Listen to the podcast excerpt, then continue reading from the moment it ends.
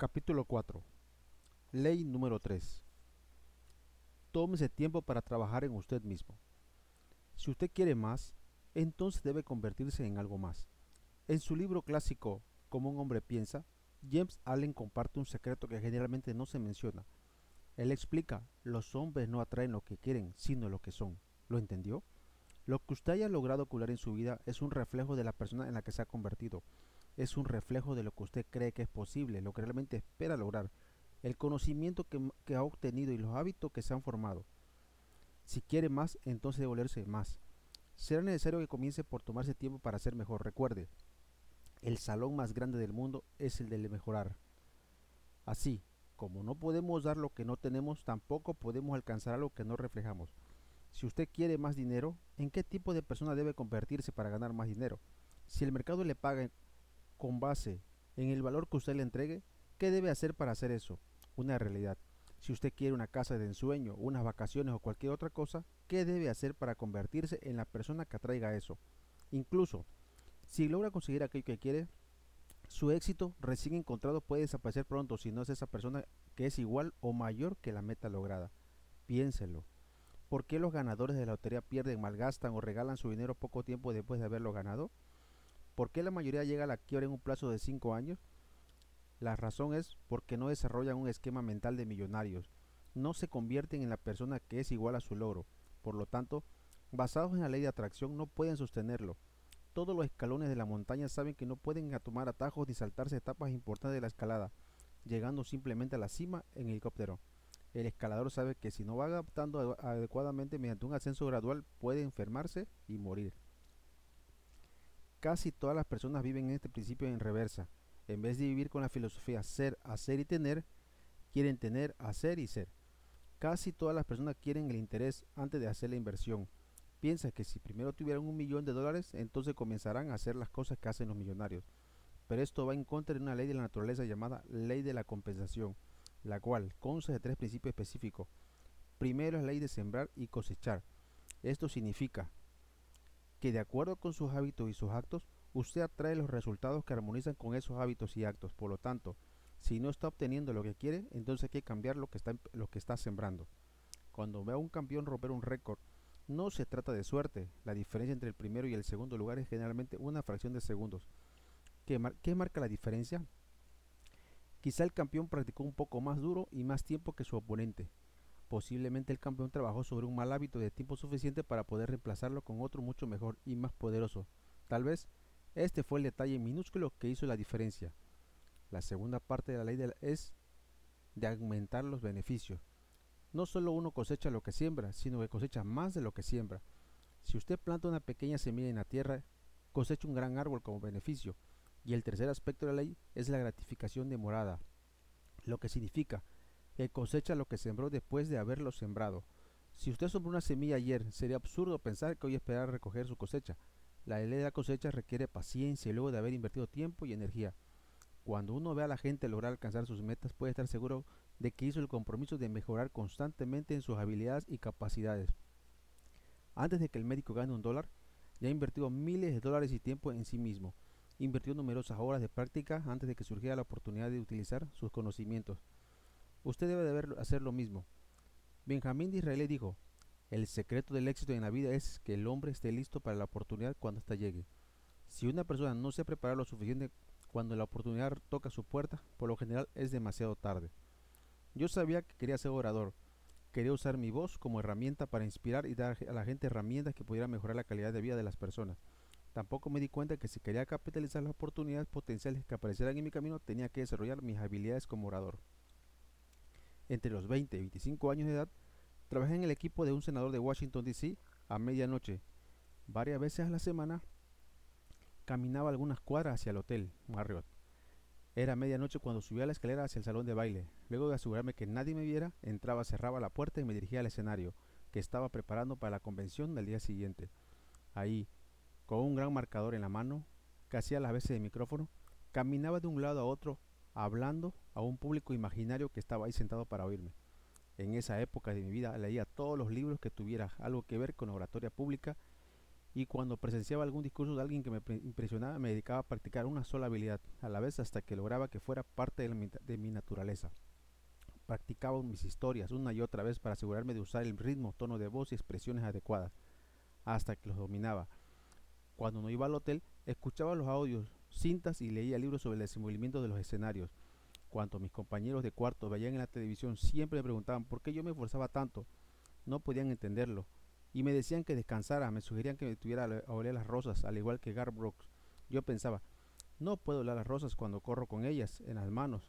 Seguí pensando que si invertía en mí mismo, ahora los dividendos llegarían en mí multiplicados.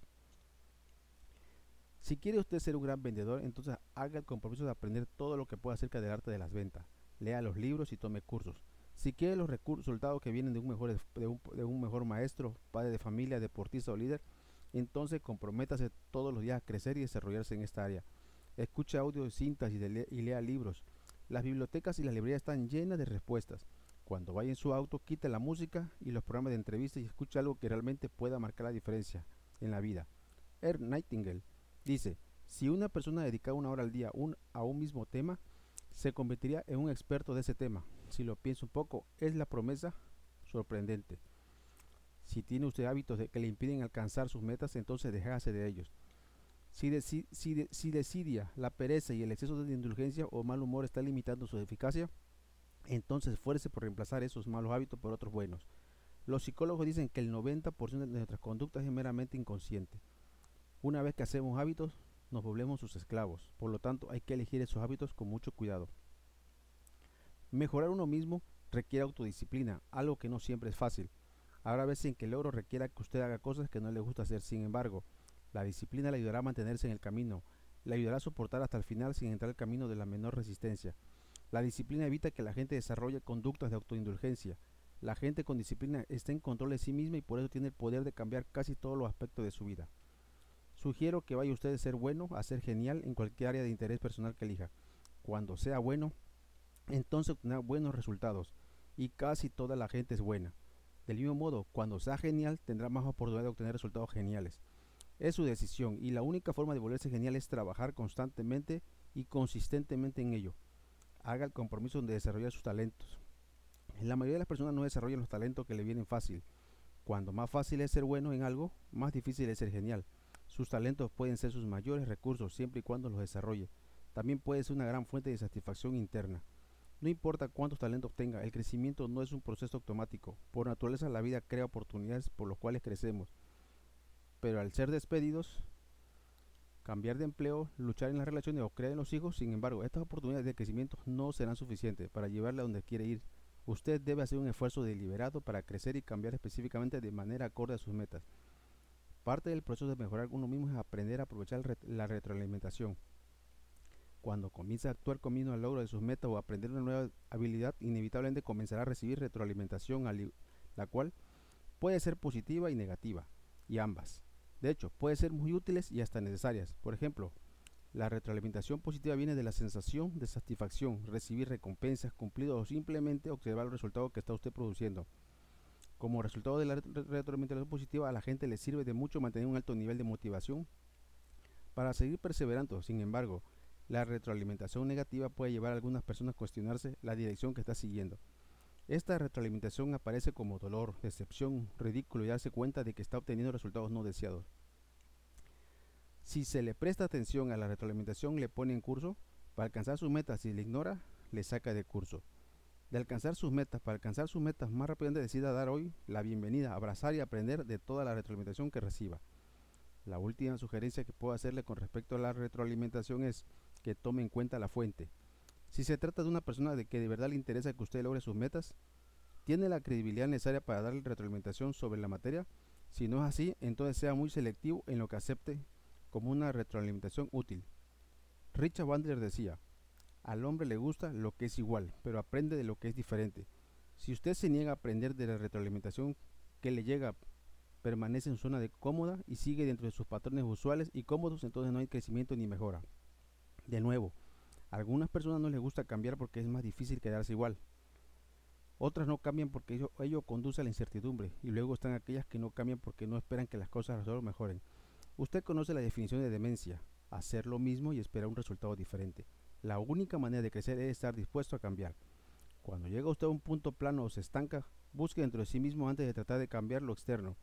Con mucha frecuencia la gente se apresura a cambiar sus circunstancias, cambiando a su cónyuge, el trabajo o una meta.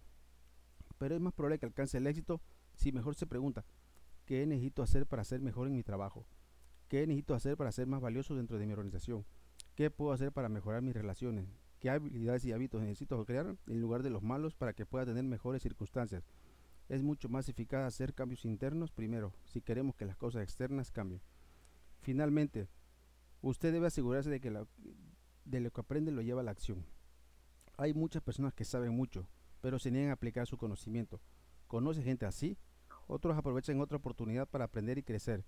Han devorado cada libro, asistido a todos los seminarios, incluso tienen varios títulos académicos, pero hacen poco con todo eso.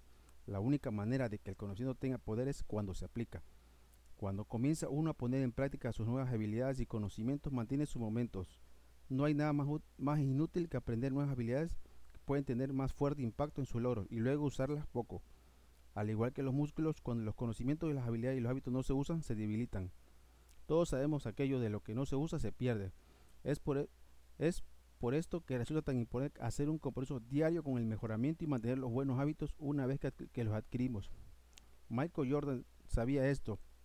Se encontraba en la cima de su juego y sin duda era el mejor jugador del mundo. Mientras filmaba la película de Spain Young, mandó a construir una cancha de baloncesto afuera del estudio para que en los descansos de la filmación él pudiera mantener a, punto sus habilidades. Este es el compromiso con, con, mejorar todo el tiempo. Es un ejemplo de mantenerse uno mismo en los estándares más elevados, lo cual permite a Jordan, permitió a Jordan crear hábitos de calidad y convertirse en uno de los mejores jugadores del mundo.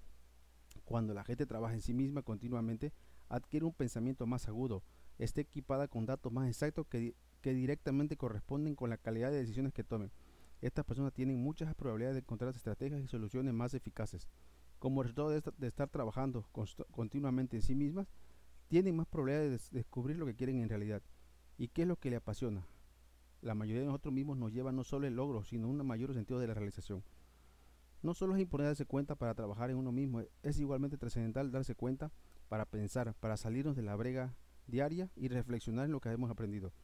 Tómese un poco de tiempo todos los días, cada mes, cada año, para evaluar y reflexionar en qué lugar ha estado, hacia dónde va y qué quiere ser. A medida que crece, se vuelve más valioso y con su valía aumentada tiene más probabilidades de lograr las metas que se ha impuesto. Winnie Young, hijo, afirmó, es mejor estar preparado para una oportunidad y no tenerla, que tener una oportunidad y no estar preparado. Dedicar tiempo consciente y deliberadamente para trabajar en uno mismo es un hábito que debemos adquirir para lograr nuestras metas. Hoy haré la siguiente para mejorar y escribirlo.